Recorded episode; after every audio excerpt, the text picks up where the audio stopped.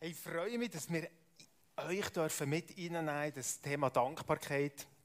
Wir werden das zusammen machen. Ich werde den ersten Teil machen, der Adi einen zweiten Teil. Wir haben letzte Woche über das Thema noch ein bisschen austauscht hier dem Büro. Und dann gesagt, hey Adi, ich glaube, der Gedanke, der muss noch mit rein. Und darum sind wir heute das zweite hoch auf der Bühne.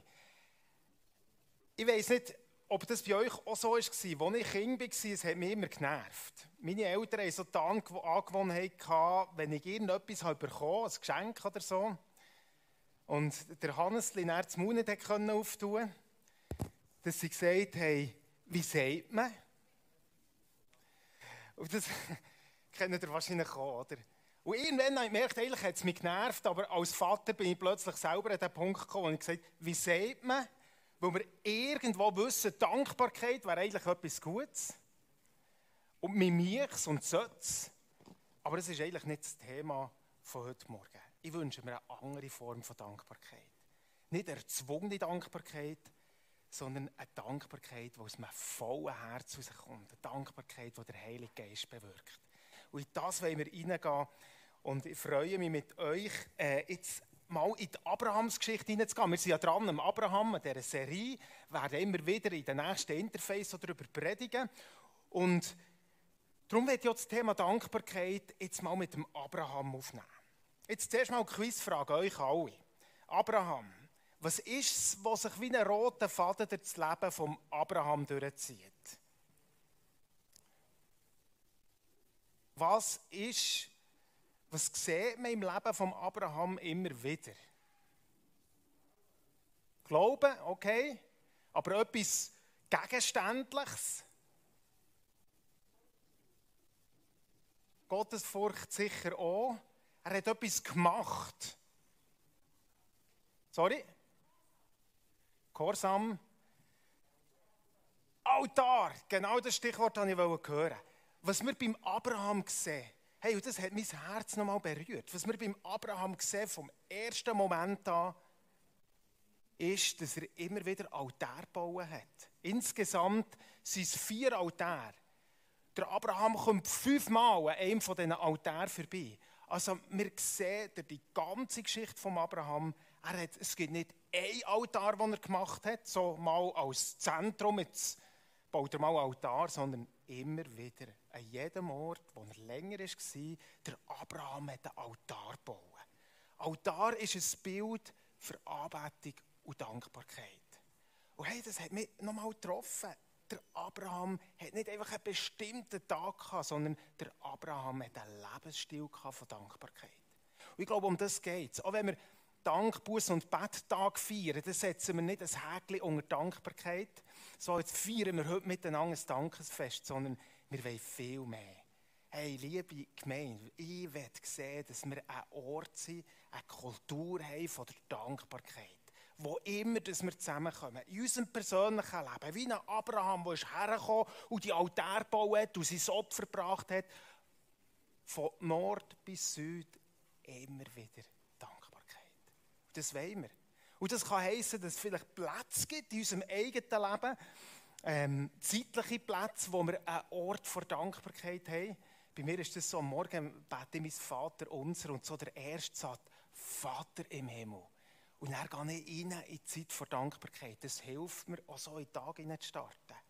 Aber ich glaube, der Geist Gottes möchte noch mehr bewirken, dass unser Herz voll ist im Alltag und dass wir dankbare Menschen sind. Ich habe ein altes Mütti, das hat mich wirklich äh, geprägt, so 1,50 groß, nicht mehr so gut gehört. Äh, und ich bin mit dieser manchmal einen Sonntagsspaziergang machen. Und das war für mich eine Frau, die hat so viel ausgelöst durch ihre Art in meinem Leben. Nämlich indem sie einfach überall, du bist kaum 100 Meter weit gekommen, sie hat wieder ein Blümchen gesehen, gesagt, hey, schau mal, wenn ein schönes Blümchen, hat sie das Panorama gesehen, ist eine Bibelvers in Sinn gekommen, ein Herz, das voll ist mit Dankbarkeit. Und das hat Power. Das hat Power. Ich glaube, das wird der Geist Gottes bewirken. Immer wieder, wie der Abraham seine Altäre bauen hat, immer wieder. Jetzt können wir vielleicht sagen, okay, Dankbarkeit, ja, logisch ist so etwas gut, Lebensstil ist schon gut, aber dummerweise hat das ganz viel ja mit unserem Leben zu tun, ob jetzt das gut verläuft oder nicht. Und ich bin dem auch noch ein bisschen auf die Spur beim Abraham. Und das hat nochmal zu mir geredet. wenn wir anschauen, in welcher Situation dass der Abraham Altar gebaut hat. Lass mich Folgendes sagen.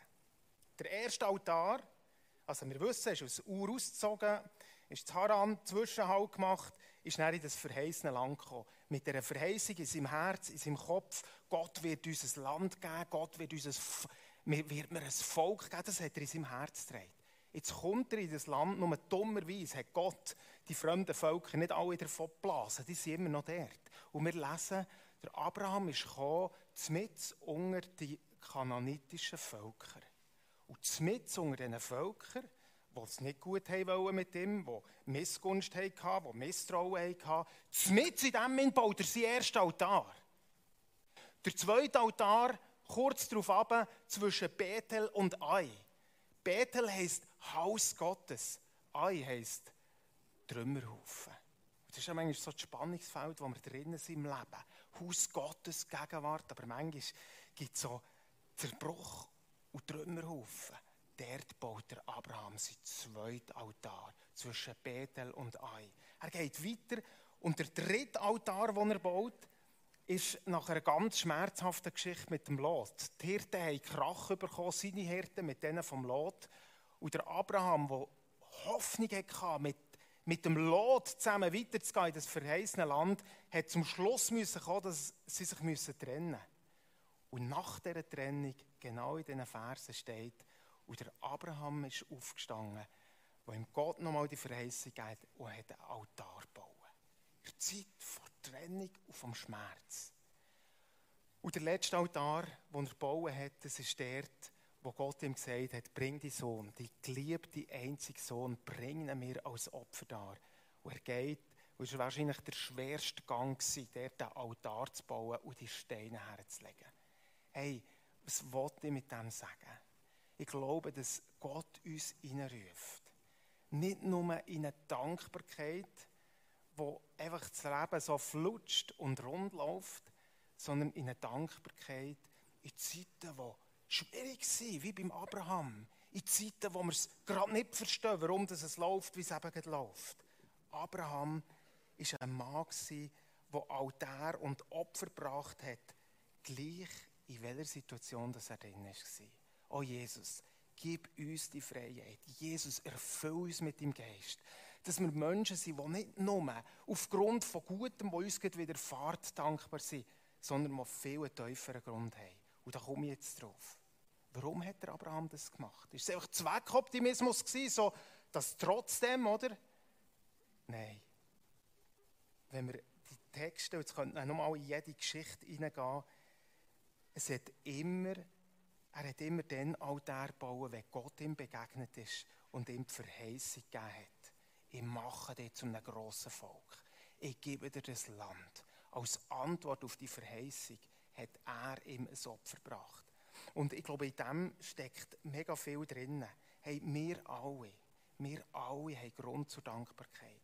Und zwar nicht einfach, weil das Leben um uns herum rund läuft, sondern weil wir einen tieferen Grund haben, aufgrund von Verheißung.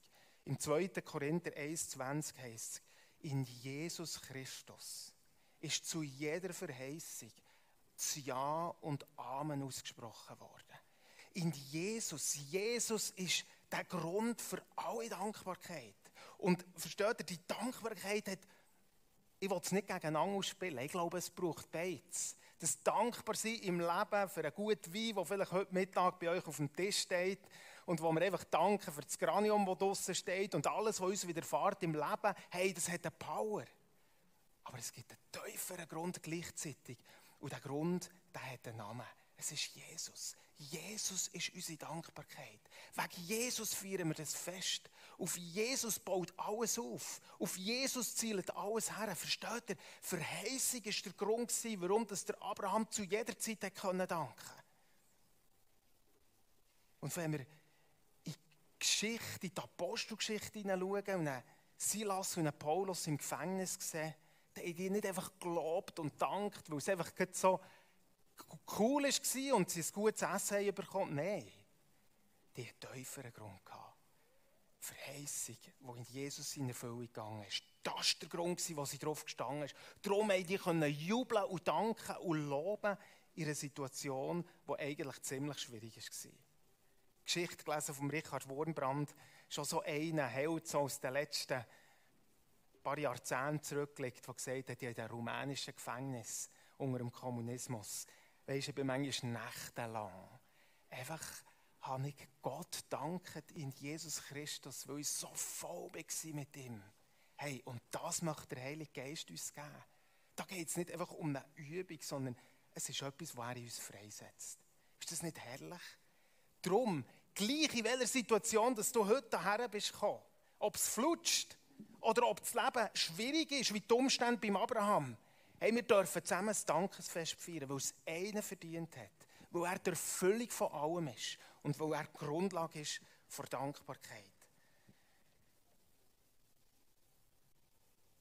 Später ist sein, Gross, Grosskind Jakob wieder an den Ort der Dankbarkeit gekommen, auf Bethel, der, wo er den Altar aufgebaut hat.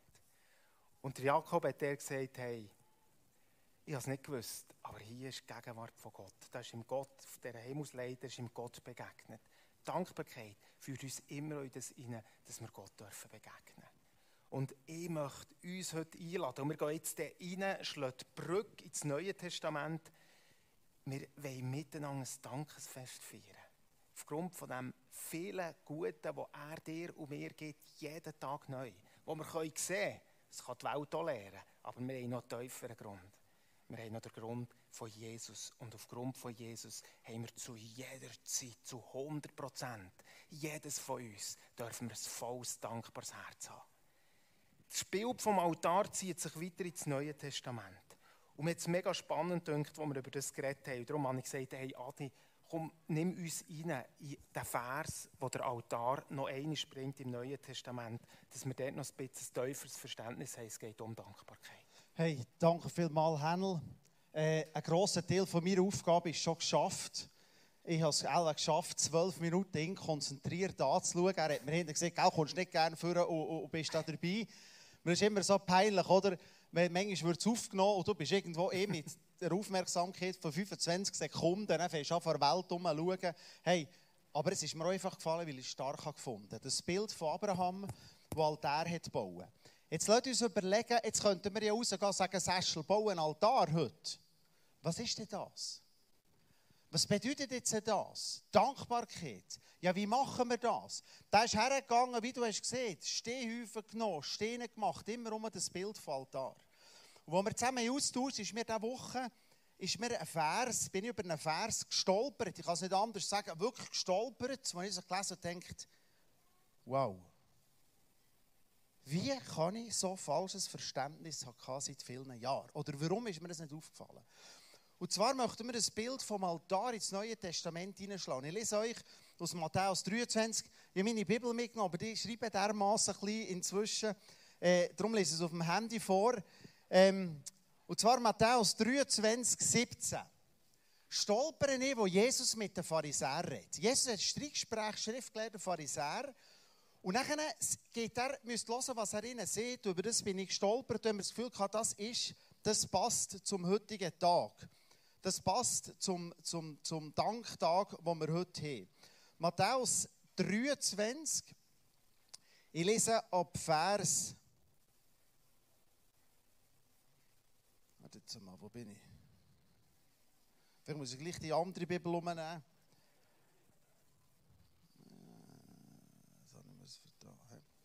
Also, ich probiere es. Ich probiere es. Das ist nicht Technik, Tücken der Technik, oder?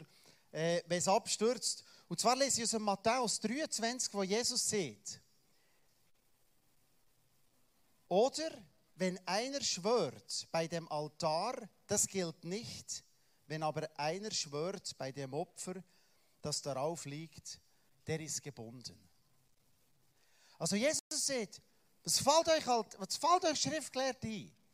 Ihr habt das Gefühl, wenn jemand beim Opfer schwört, auf dem Altar ist, das ist richtig. Blind. Narren Und ihr denkt, hä? Das Opfer obendrauf ist doch mehr als der Altar. Versteht ihr den Gedanken? Und ihr habt es gelesen und nochmal gelesen und weiter gelesen. Er sagt den Vers vorher, ihr Narren und Blinden, ist ein bisschen ein böses Wort, oder? Was ist mehr, das Gold oder der Tempel, wo das Gold heilig macht? Ihr Blinden, was ist mehr, das Opfer oder der Altar, wo das Opfer heilig macht? Denn wer schwört bei dem Altar, der schwört bei ihm und bei allem, was darauf liegt. Halt. Das Opfer, das ist doch der Punkt. Das, was ich auf den Altar legen wir haben ihn mitgenommen.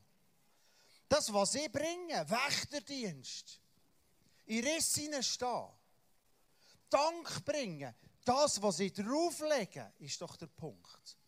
Und Jesus sagt, was seid ihr für blinde Narren? Der Altar ist der Punkt. Versteht? Bin ich der Einzige, der irgendwie ist gestolpert? Der Jesus ist doch das Opfer. Das, was wir bringen, kein Abel, das Opfer, das, was wir oben drauf machen, das, was ich tue für Jesus. Der Altar, wo der Abraham baut, das sind ja nur Steine, aber das, was er hat drauf da. Und Jesus sagt, wie blöd, wie dumm, wie narrig seid ihr. Und ich bin diesem Gedanken nachgegangen gesagt, jetzt muss mir gleich noch ein bisschen Nachhilfe geben. Also das Opfer ist weniger als der Altar, der kupferne Altar.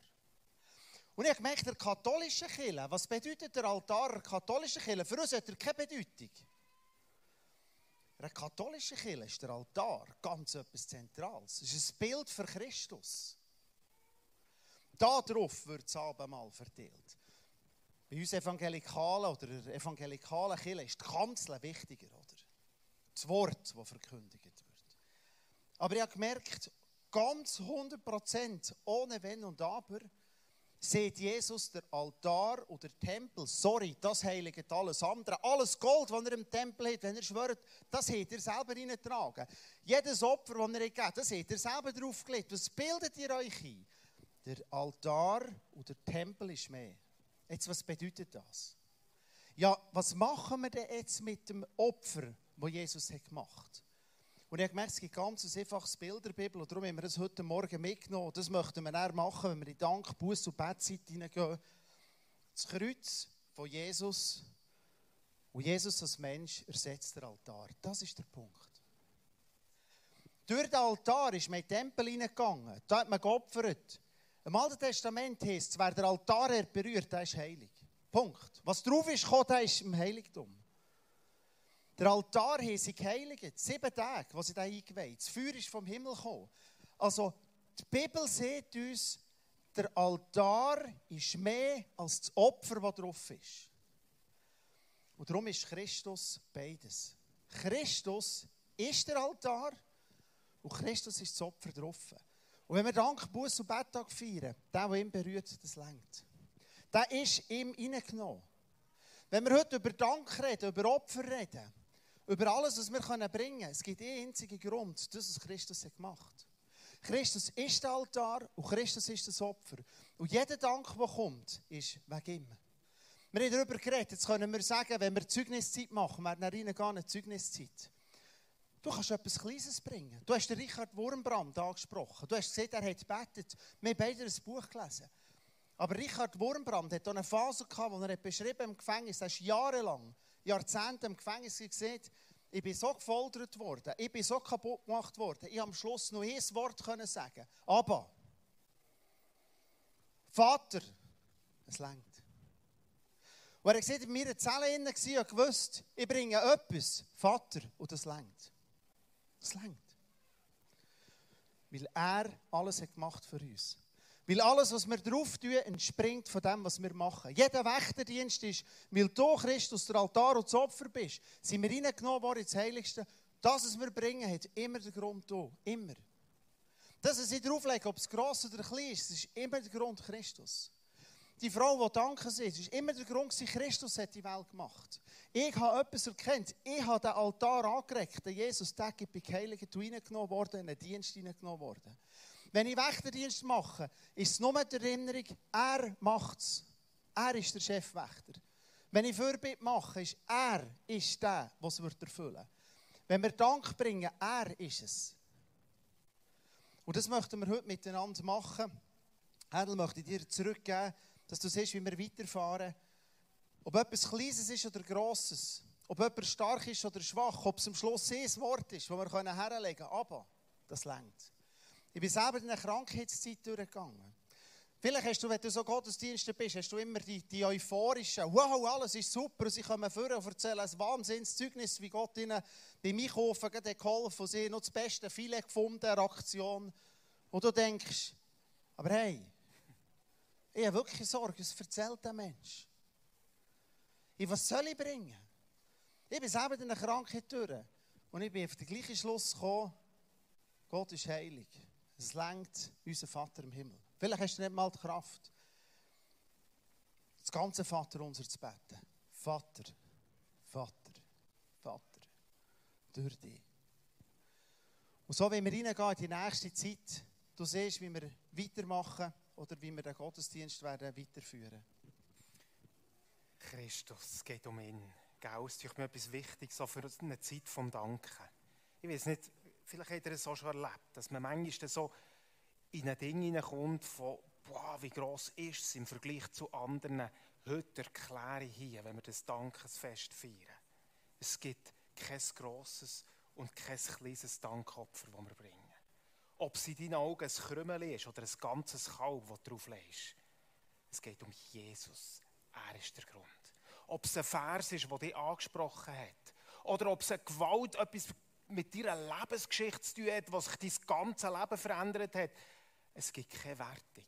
Es ist Ausdruck von unserer Dankbarkeit auf Grundlage von Jesus Christus. Und darum feiern wir das miteinander. Wir gehen nicht in eine Konkurrenz. Wir haben nicht unser Fähnchen auf, für den anderen zu sagen, wie gross oder wie gross es das wir selber jetzt, wir in unserem Leben erlebt haben, sondern es geht um der allein von Jesus, wenn wir zusammen das Dankesfest feiern. Und das wollen wir jetzt machen. Wir werden zuerst kurz in eine, äh, in eine Zeit einsteigen. Ich einfach, wir haben zusammen einfach mal drei Leute gefragt, ob sie uns so drei Minuten aus ihrem Leben als Ausdruck von Dankbarkeit gegenüber Jesus würden etwas erzählen. Anschließend werden wir dann reingehen äh, in eine Worship-Zeit und dann auch auftun, weil wir nicht nur Einzelne, sondern wir wollen ganz viele hören, die ihr Opfer drauflegen und damit dem Jesus Danke sagen. Seid ihr dabei?